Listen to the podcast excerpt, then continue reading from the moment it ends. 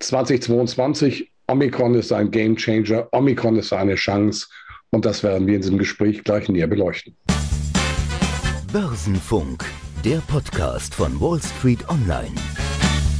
Herzlich willkommen. Hier ist Beate Hoffbauer und ich begrüße euch zum ersten Podcast im neuen Jahr, für das ich euch natürlich nur das Beste wünsche. 2022 ist ja noch ganz jungfräulich, doch die Probleme, die Herausforderungen, die sind eigentlich altbekannt Omikron, steigende Inflation, Lieferengpässe, Energiekrise, um nur die wichtigsten zu nennen. Und obendrauf gibt es gratis noch geopolitische Risiken. Und darüber spreche ich jetzt mit Volker Hellmeier. Ihr habt ihn wahrscheinlich schon gleich erkannt, Volkswirt und Makroökonom. Herzlich willkommen, Volker. Frohes neues Jahr von meiner Seite, Gesundheit und Frieden mit allen. Ich freue mich auf dieses Gespräch. Ich mich auch, Volker, sogar sehr. Vielen Dank, dass du Zeit für uns hast. Du sagst jetzt so ganz provokant, Omikron ist ein Game Changer. Er ist eine Chance für 2022. Was meinst du genau damit? Ich meine damit, dass Omikron genau die Charakteristika hat, die Chancen eröffnen. Wir wissen, dass in Pandemien äh, ein Virus von seiner Gefährlichkeit in der Tendenz rückläufig ist. Genau das erleben wir jetzt mit Omikron dass die Symptome, die die Infizierten haben, eben weitaus weniger kritisch sind. Gleichzeitig eine höhere Infektiosität. Das bedeutet, dass Herdenimmunität schneller hergestellt werden kann, ohne massive Kollateralschäden. Wenn wir die WHO-Statistiken uns anschauen, und ich mache das jeden Tag auf globaler Ebene, dann sehen wir mit ganz, ganz wenigen Ausnahmen, dass die Sterbefälle trotz dramatisch hoher Inzidenzen mit neuen Rekordwerten äh, sich auf einem extrem niedrigen Niveau im Verhältnis zu den Inzidenzen bewegen. Und da ist der Begriff Chance dann sehr wohl gerechtfertigt. Auch einige Experten mittlerweile gehen davon aus, dass 2022 das Jahr abnehmender Risiken sein wird, was Corona anbetrifft. Und das ist gut für die Menschen, für die Weltwirtschaft und am Ende abgeleitet daraus auch für die Weltfinanzmärkte. Unbedingt. Und wann erwartest du sozusagen diese Wende? Wenn ich äh, vor allen Dingen auch nach China schaue, ja, also die betreiben nach wie vor eine Null-Corona-Politik. Da werden Millionen Städte kurzerhand in den Lockdown geschickt. Äh, und wir können es ja nicht leugnen. China ist noch immer die Werkbank der Welt. Wir haben Lieferengpässe, wir haben Rohstoffmangel. Wird China damit weiter erst einmal der Preistreiber bleiben? Ich sehe China gar nicht so sehr als den Preistreiber, aber in der Tat, diese Null-Covid-Strategie bedeutet eben, dass man äh, manche Städte ganz dicht machen kann und es auch tut. Und es verschärft in der Tendenz Lieferkettenprobleme. Aber ich erwarte nicht nur so wie die Experten, dass es im, ab Mitte des Jahres zur Entspannung kommt. Ich erwarte es deutlich früher. Ich erwarte es im Frühjahr, weil es eben auch eine Saisonalität gibt. Und dann werden diese durch Corona bedingten Einschränkungen im Bereich der Lieferketten für die Weltwirtschaft deutlich rückläufig sein. Und das ist ein positiver Kontext, den ich für sehr realistisch halte, um eine Wahrscheinlichkeit darauf zu setzen. Ich gehe mit einer 80-prozentigen Wahrscheinlichkeit davon aus. Wenn wir das relativ früh jetzt im Jahr schon bekommen, dann eine gewisse Trendwende, welche Branchen werden in erster Linie davon profitieren? Ich sehe die Branchen insbesondere der Old, sogenannten Old Economy nach wie vor als die Gewinner äh, auf Sicht nicht nur diesen Jahres, sondern der kommenden Jahre. Warum ist das so? Weil wir eine durch Politik verordnete globale Neuaufstellung der gesamten Wirtschaftsketten sehen, insbesondere im Bereich Anlagen, Maschinen.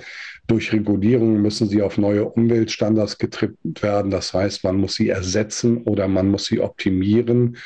Und das führt dazu, dass eben Anlagenbau, Maschinenbau, Chemie, diese sogenannte Old Economy unverzichtbar ist für die grüne Transition der Weltwirtschaft und zunächst einmal davon überproportional profitieren wird. Wir können das auch festmachen an den Auftragseingängen der Industrie auf globaler Ebene, Deutschland hatte zuletzt die Daten per Oktober veröffentlicht. Wir bewegen uns an historischen Höchstständen, die 25 Prozent oberhalb des Niveaus vor dem Corona-Ausbruch liegen. Und das nehme ich jetzt einfach als ein Pass pro Tote, ein Teil für das Ganze. Das ist das, was uns erwartet. Und wir sind doch erst in den frühen Anfängen dieser Entwicklung die global aufgelegten Konjunkturprogramme, die auch bedeuten, dass neue Strukturen erstellt werden müssen, sind noch gar nicht in der Umsetzung. Das ist ja alles das, was noch in der Pipeline steckt. Du hast eben schon äh, die Konjunkturprogramme angesprochen. Äh, dann sind wir auch gleich beim Thema Zinsen. Vorher würde ich gerne noch einen Moment bei China bleiben, weil China ist ja für Anleger auch immer so ein Seismograph. Ja, da schaut man hin und das findet man ganz wichtig, was da passiert. Nun ist das ein reglementierter, ein begrenzter Markt, weil Peking eigentlich den Ton vorgibt. Und im vergangenen Jahr war es als als Anlage für Anleger halt eher ein schwacher Markt, weil äh, Peking hat die Technologieunternehmen in erster Linie wieder stark äh, reglementiert, reichen müssen mehr teilen. Der Immobilienmarkt, der wankt. Wir erleben es noch in diesen Tagen auch. Welche Folgen hat das für Anleger und für Investoren mit Blick auf die Entwicklung in China? Kurzfristig haben wir gesehen, hat es einen negativen Einfluss auf die Bewertung der Unternehmen. Aber gleichzeitig wird damit für eine langfristige positive Performance gesorgt. Und zwar nicht nur im Bereich für die Unternehmen, die weiter wachsen werden, vielleicht nicht ganz so dynamisch, sondern im Hinblick auf die Stabilität des gesamten Gesellschafts- und Wirtschaftsmodells Chinas. Was man dort macht, ist eigentlich die Erfahrung aus anderen Ländern zu kopieren, die positiven Erfahrungen und die negativen Erfahrungen, die in den letzten 50 Jahren oder 60 Jahren gemacht worden sind, zu vermeiden. Das mhm. Modell, was China lebt, ist hier das Modell der sozialen Marktwirtschaft, wenn wir über Ökonomie reden. Das heißt eben auch über das Thema Verantwortung des Produktionsfaktors Kapital. Und wenn wir sehen, was man dort mit dem Technologiesektor macht, dann ist das zwar kurzfristig für die Aktionäre schmerzhaft, aber diese Reglementierung ist doch eine, die wir im Westen seit mehr als zehn Jahren diskutieren, ohne nachhaltig etwas zu tun. Und damit ergibt sich eine Machtverschiebung zugunsten dieser Tech-Konzerne, die im Hinblick auf unsere demokratische Grundverfassung nicht zulässig sind. Wir reden darüber, China handelt. Und damit schafft sich China in meinen Augen auf mittlere Sicht unter Stabilitätsgesichtspunkten für die Wirtschaft. Dafür ist die Stabilität der Gesellschaft elementar wichtig. Wir schauen auf die USA mit einer geteilten Bevölkerung, mit dem Thema Black Lives Matter etc. pp. Also und auch der Verarmung des Mittelstandes. Dann schauen wir hier perspektivisch in China auf eine Situation, die für langfristig orientierte Anleger sehr, sehr nachhaltig und positiv ist. Und nicht ohne Grund hat Warren Buffett jetzt im vierten Quartal gesagt, auf diesen Niveaus kauft er genau die Tencents, die Alibabas dieser Welt mhm. aus China. Aus China. China ist natürlich auch geopolitisch ein Risiko. Es geht ja nicht nur um den Handelsstreit mit den USA. Ich denke jetzt auch an Taiwan. Dieser Konflikt wird ja auch immer heißer. Äh, mhm. Erwartest du da starke Auswirkungen auf die Finanzmärkte? Das Risiko besteht, wenn weiter seitens des Westens eskaliert wird. Ich sage ganz deutlich seitens des Westens. Das ist, scheint jetzt politisch nicht korrekt zu sein, aber es ist korrekt, denn wir müssen uns erst einmal deutlich vor Augen führen, dass die gesamte Annäherung des Westens an China auf der Ein-China-Politik beruht und nicht China stellt die Ein-China-Politik in Frage, sondern der Westen, insbesondere die USA, stellen diese One-China-Policy in Frage. Das heißt, wir verändern den Status quo und das ist eben die Eskalation. Und China wird nicht davon ablassen, weil es eben die Grundbedingung war überhaupt für die Öffnung gegenüber dem Westen, damals mit unter Nixon und Kissinger, dass an dieser One-China-Politik nicht gerüttelt wird. Und auch deswegen ist Taiwan nicht in den Vereinten Nationen vertreten. Und ich halte es für riskant, dass der Westen hier immer weiter am Ende provoziert. Denn ultimativ würde es, würde es so auslaufen, dass Taiwan die Freiheiten, die man dort vor Ort derzeit noch genießt, viel schneller verlieren würde, mhm. als wenn man dieser One-China-Policy die, den Raum gibt, der ihm staatsrechtlich auch zusteht. Zu den Problemfällen gehört ja auch unser Verhältnis zu Russland, auch mit Blick der Europäischen Union auf den Ukraine-Konflikt. Ähm, ich weiß, dass du dich immer politisch auch gern mal weit aus dem Fenster lehnst und du warst auch lange immer ein Befürworter. Man sollte mit Russland also viel äh, offener umgehen und äh, ein Stück weit auch Putin die Hand reichen, der ja eben ähnlich wie äh, in China auch ein, ein Despot ist, ja, ein, ein Diktator, der auch dort die Wirtschaft stark beeinflusst.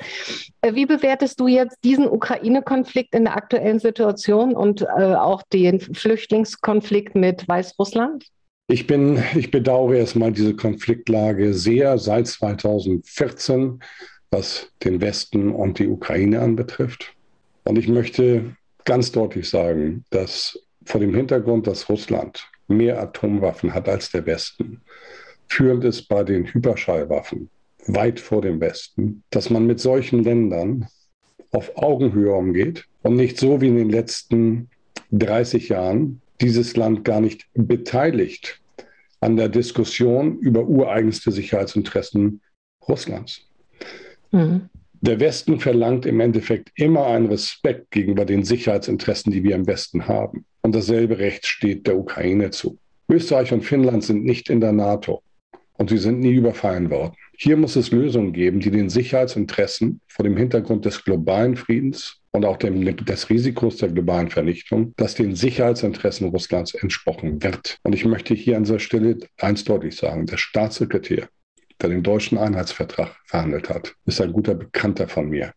Und es gibt das übrigens auch bei ARD, ZDF nachlesbar. Sowohl der damalige Außenminister Hans-Dietrich Genscher als auch äh, der seinerzeitige Präsident Bush haben ganz klar im deutschen Fernsehen gesagt, dass es keine NATO-Osterweiterung gibt und dass man das eben verbal vereinbart hat.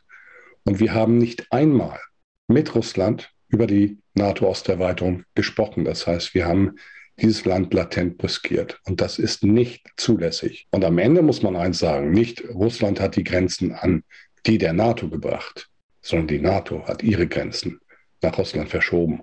Und diese Fakten lassen sich nicht wegdiskutieren und vor dem Hintergrund erwarte ich, dass die Kunst der Diplomatie wieder Einzug hält. Nach 2014 hat der Westen alle Gesprächskanäle abgebrochen und damit auch deutlich gemacht, dass man überhaupt keine Deeskalation wollte denn dafür hätte man die diplomatischen Kanäle offen lassen müssen. So, und das dazu, und ich habe die Hoffnung, dass jetzt ähnlich wie bei der Kuba-Krise, die übrigens aus russischer Sicht eine Türkei-Krise war, weil da aber auch die Aktion der USA am Anfang in der Türkei atomare Raketen zu stationieren und am Ende war der Kompromiss, dass beide die USA in der Türkei und Russland in Kuba die Raketen zurückgenommen hat und dass wir zu einer ähnlich sinnvollen Lösung kommen und damit auch die wirtschaftlichen Potenziale auf der Eurasischen Platte von Lissabon bis Vladivostok bis Beijing, Guangzhou über die Tigerstaaten erschließen zu können. Zu Belarus.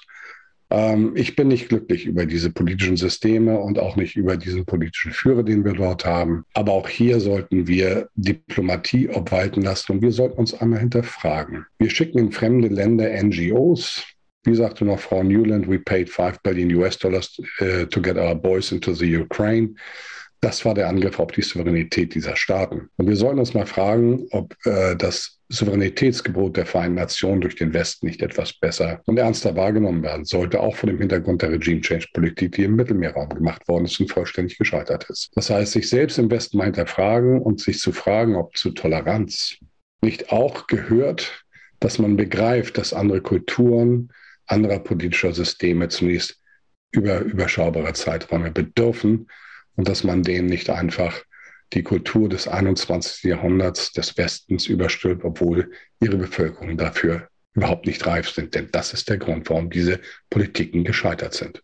Also ein Handeln aus der Arroganz des Westens heraus. Etwas mehr Reflexion. Dein Appell an die ja. äh, Industriestaaten und den Westen. Nun benutzt Putin ja auch, und damit sind wir eigentlich auch schon bei unserer aktuellen Energiekrise, die wir erleben, Energie als politische Waffe, wenn man so will. Ja, die Gaspreise gehen durch die Decke. Einige Unternehmen haben auch schon kapituliert, ja, haben ihre Produktion gedrosselt. Kann das zum Bremsklotz werden, neben den Lieferengpässen und neben der Pandemie, dass wir einfach energiepolitisch uns da selbst ein Stück weit in eine Sackgasse manövriert haben, gerade mit Blick auf Deutschland? Mit Blick auf Deutschland insbesondere. Wir sind der energieintensivste westliche Industriestandort und leisten uns die teuersten Preise. Und ein Vorteil war, dass wir Energiesicherheit hatten. USA haben das nicht. Da gibt es Brownouts, Blackouts. Also das war ein Vorteil ein Standortvorteil und mit dem wird gespielt aktuell. Und ich möchte ganz deutlich sagen, nicht Russland bedroht uns diesbezüglich. Ich bin empört darüber und wirklich empört, dass wir hier eine Debatte starten, die überhaupt keine sachliche Basis hat. Der Westen hat langfristige Lieferverträge mit Russland auslaufen lassen, weil man glaubte, dass man kurzfristig billiger einkaufen kann. Dann hat man im Jahr 2021 die Gasspeicher, weil die Preise nach oben gelaufen sind, nicht rechtzeitig wieder aufgefüllt. Gazprom und Russland hat alles geliefert, was vertraglich geordert worden ist. Man kann doch nicht von Russland, die wir täglich mit Eskalationen belegen, erwarten, dass sie Gas liefern, das überhaupt nicht bezahlt wird. Das verlangen wir von keinem anderen Kontrahenten, aber es wird so suggeriert. Und da danke ich an dieser Stelle nochmal Frau Dr. Merkel, die ganz deutlich gesagt hat, bevor sie ihren Job abgegeben hat, nein, Russland hat sich immer an die Vertragsbedingungen äh, gehalten. Die gegeben waren. Also es gibt hier kein Fehlverhalten, sondern es gibt hier ein Fehlmanagement bei uns und es geht weiter, dieses Fehlmanagement. Und ich möchte das gerade auf die kommenden Jahre und auf das laufende Jahr projizieren. Wir brauchen laut Internationaler Energieagentur bis 2050 so viele fossile Brennstoffträger wie im Jahr 2021, um überhaupt die grüne Transition, diesen Umbau zu einer nachhaltigeren Welt auf die Beine stellen zu können. Gleichzeitig erlauben wir uns im Westen über die sogenannten ESG-Kriterien Investitionen in diese Branchen der fossilen Brennstoffträger und nicht nur in diese zu diskriminieren, sodass weniger investiert wird und damit wird auch weniger produziert durch den Westen. Damit machen wir uns also wissentlich abhängiger, sowohl von Russland als auch von dem äh, Mittelmeerraum, dem, äh, äh, von Saudi-Arabien etc. pp., wo es auch politische Instabilitäten geben kann.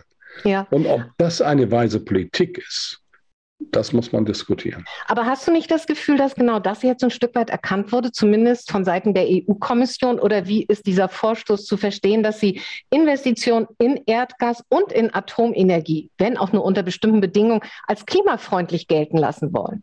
Das ist vollkommen richtig. Und der Kontext ist da, ja. Und Beate, du kannst davon ausgehen, dass meine Einlassen dazu, die ja nicht erst heute starten, sondern schon seit einigen Monaten im Raum stehen, vielleicht aber auch hilfreich waren. Äh, das ist vollkommen richtig, weil wenn wir sagen, das ist das Ziel, dann müssen wir uns eben auch fragen, wie können wir dieses Ziel realistisch erreichen? Und dann ist, wenn CO2 das Primärproblem ist, ist Erdgas und ist Atomenergie erstmal als Übergangstechnologie elementar, um diese Ziele erreichen zu können. Und wenn wir uns in Deutschland weiter eine esoterische politische Debatte, erlauben, die in der Grundtendenz ideologisch ist, dann werden wir dafür einen dramatischen Preis zahlen. Du meinst jetzt in erster sage, Linie den Atomausstieg, oder? Drei AKWs abgeschaltet, bis Ende des Jahres komplett raus und die anderen bauen neue. Genau so. Und am Ende betrügen wir uns doch selbst, weil im Zweifelsfall werden wir die Atomenergie aus den anderen Ländern importieren und sagen, wir sind moralisch einwandfrei. Tut mir leid, so etwas ist auch im Hinblick auf Energiesicherheit für den Standort Deutschland nicht tolerierbar, sondern wir müssen begreifen, bis 2050, bis diese Ziele erreicht werden können, nachhaltig, sind wir gezwungen, eben auch auf die Module zurückzugreifen, wie Erdgas oder auch Atomenergie. Wunderbar. Also ein anderes Risiko, auch weiterhin irgendwo am Horizont, Zinsen. Die Bank of England und auch die FED, die US-Notenbank, die haben ja die Zinswende schon eingeläutet. Die fahren auch ihre Anleihekäufe drastisch zurück. Die EZB geht für Europa da noch einen eigenen Weg. Wie bewertest du die Entwicklung und die Folgen für die Aktienmärkte? Beginnen wir mit den Zinserhöhungen. Ja, wir sehen Zinserhöhungen in, den, in Großbritannien um 0,15 Prozent, jetzt auf 0,25 Prozent. Ja, äh, diese Anleiheaufkäufe werden zurückgefahren. Beides sehe ich erstmal als positiv an, weil diese Zuversicht, die sich ja an den Zentralbanken damit breit macht, ist eine Konjunkturzuversicht ist eine Rückkehr zu einer gewissen Normalität in der Weltwirtschaft. Und das sehe ich als positiv und nicht als Bedrohungsszenario an. Jetzt kommt der nächste Punkt. Wir müssen uns über die Schritte äh, im Klaren werden. Die USA hat in ihrem, äh, die, die Federal Reserve hat in ihren Prognosen Zinserhöhungen bis Ende 2023 von circa 1,5 Prozent auf der Agenda. Die Inflation steht derzeit bei mehr als 6 Prozent. Sie ja. wird runter, runterkommen, Richtung 4.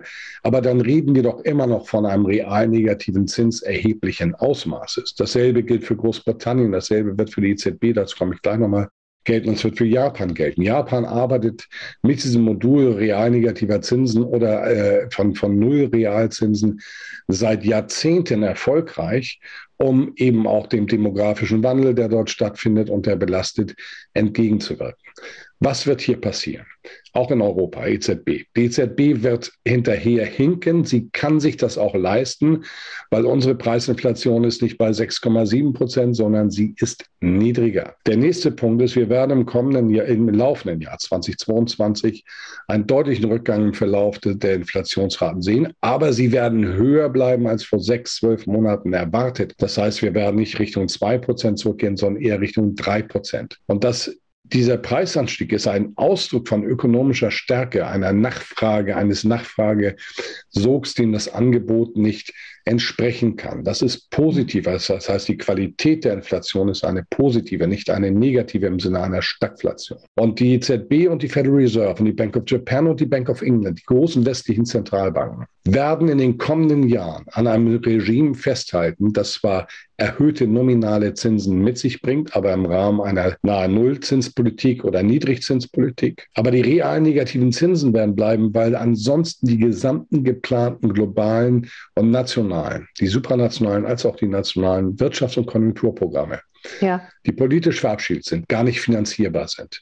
Das ist die entscheidende Größe und damit ist das weder für die Ökonomie noch für die Finanzmärkte ein Risiko. Das ist ja. die Kernaussage. Und ich möchte noch eine Analogie zusätzlich anbringen. Wir erinnern uns zurück, also die Älteren wie ich, gut, ich bin Baujahr 61, kann das eigentlich auch nicht mehr, aber in den 50er Jahren, nach, äh, mit dem Wiederaufbau der Weltwirtschaft nach dem Zweiten Weltkrieg haben wir dieses Projekt des Wiederaufbaus mit real negativen Zinsen umgesetzt. Und wir bauen heute die Weltwirtschaft über Regulierung homogen wieder um. Grüne Transition. Kanzler Scholz hat das in seiner Neujahrsansprache angesprochen. Er hat gesagt, es ist das größte Wirtschaftsprojekt seit eben den 50er Jahren. Und es ist auch ein Thema, das ich seit mittlerweile drei, vier Monaten latent bringe. Ich sage, schaut euch diese Analogie an. Und die 50er Jahre waren verdammt gute Jahre. Ja, das sind politische Preise am Zinsmarkt, aber es ist gut, weil wir damit Zukunft generieren, auch für die kommenden Generationen. Und dann ist Zinsverzicht gut. Und der Zinsverzicht lässt sich übrigens kompensieren durch smartes Investieren an Aktienmärkten und in realen Werten.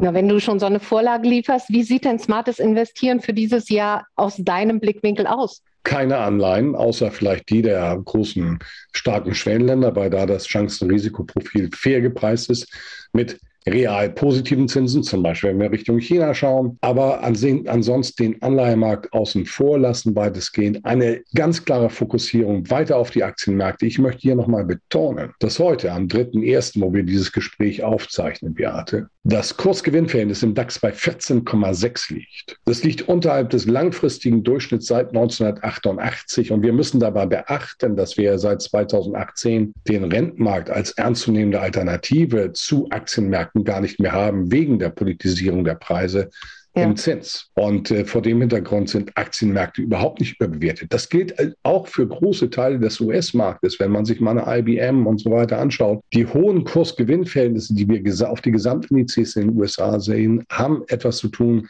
mit Hightech, Biotech, mit Wasserstoff etc. pp. Ja, eine Plug Power hat ein Kursgewinnverhältnis von 1000. Das führt natürlich in einer Durchschnittsbetrachtung dann auch zu erhöhten Indexbewertungen. Aber viele der Einzelwerte sind nicht überbewertet. Und insofern sehe ich hier nach wie vor riesige Chancen. Denn das weltwirtschaftliche Wachstum wird von dem Grundrauschen 2,8 bis 3 Prozent Wachstum plus der grünen Transition, den Zwang für Unternehmen, sich neu aufzustellen in den, äh, in, im Rahmen ihres Maschinenanlageparks und durch die Konjunkturprogramme, die zusätzlich über die nächsten Jahre latent Wirkung entfalten werden, ja. am oberen Rand seiner Möglichkeiten laufen. Und das heißt, dass die Unternehmen, die müssen das ja alles produzieren. Da haben wir die positiven Skaleneffekte, da haben wir die Preisüberwälzungsspielräume in dieser Phase. Deswegen eben auch die leicht höhere Inflation Richtung drei Prozent. Und das ist ein positives, eine positive Gemengelage für Aktienengagements. Und wie gesagt, ich mag die Zykliker, ich mag die Maschinen, die Anlagenbauer, die Chemie, ich mag die Caterpillars, da habe ich keine nationale Präferenz, sondern es ist ein Global Play. Die Volkswirtschaften, die stark in diesen Sektoren aufgestellt sind, und dazu gehört Deutschland unter ja. anderem, die werden überproportional profitieren. Und man darf ja auch nicht vergessen, auch im Zuge der Digitalisierung, wir haben ja eine neue Dynamik auch in der Innovationsentwicklung und Entfaltung. Das dürfte ja auch alles die Märkte ein bisschen pushen. Damit sind wir eigentlich schon bei drei persönlichen Fragen an dich, Volker. Was war denn dein schlechtestes Investment, wenn du dich überhaupt daran erinnern kannst? Doch, ich habe eins und das habe ich sogar noch im Buch. Das ist ein äh, Junior Gold Miner, der äh, schuldenfrei ist, der positiven Cashflow generiert und der der Diskriminierung der Minenaktien sehr zum Opfer gefallen ist. Ich bin, glaube ich, seit 2002 Aktionär. Ich war mal 100 Prozent vorne. Im Moment bin ich 60 Prozent hinten, aber es ist überschaubar von der Größe. Insofern tut es nicht allzu weh, aber daran sieht man auch, dass ich ein bockiger Hanseat bin. Ich halte daran. du hältst Ja, aber Goldminenbetreiber, ja, das ist ja auch, das ist ja immer auch, das ist, hat ja auch schon was Religiöses. Ne? Gold oder Bitcoin ist ja zurzeit immer die Frage. Was wünschst du dir denn für dieses Jahr? Ich wünsche mir tief aus meinem Herzen, dass der Westen in unbestechlicher Manier zu seinen wirklichen Werten zurückkommt, dass wir nicht die regelbasierte Welt von Dritten einfordern, sondern ihr selbst gerecht werden. Und das bedeutet auch, dass wir Empathie haben. Empathie wirklich für andere Kulturen und die damit notwendigen politischen Toleranzen. Wenn wir das auf die Reihe bringen, wird die Welt ein friedfertigerer Raum, der den Menschen mehr Wohlstand generiert und die grüne Transition, die für alle und auch die kommenden Generationen wichtig ist, positiv voranbringt. Das ist eigentlich ein krönendes Schlusswort, Volker. Dennoch wollte ich noch sagen, du bist ja auch ein begnadeter Hobbysänger. Was singst du eigentlich am liebsten? Also es, zwischen Engelbert, Hans Albers und Elvis Presley gibt es je nach Stimmungslage eigentlich keine Präferenz. Aber es ist viel Elvis Presley, ja, doch. Wunderbar, wunderbar, du Rock'n'Roller. Volker Hellmeier war das. Es war wie immer ein Vergnügen, mit dir zu sprechen. Und natürlich bedanke ich mich auch bei euch für euer Interesse. In der kommenden Woche gibt es hier wieder ein Best-of der Wall Street Online TV-Interviews und wir hören uns, wenn ihr mögt, am 19. Januar wieder. Dann begrüße ich Lisa Hassenzahl von der IPOS Finanzplanung. Sie steht auch für das erste Family Office für Frauen und den Women's Talk. Bis dahin wünsche ich euch eine erfolgreiche Zeit. Macht's gut. Das war Börsenfunk, der Podcast von Wall Street Online.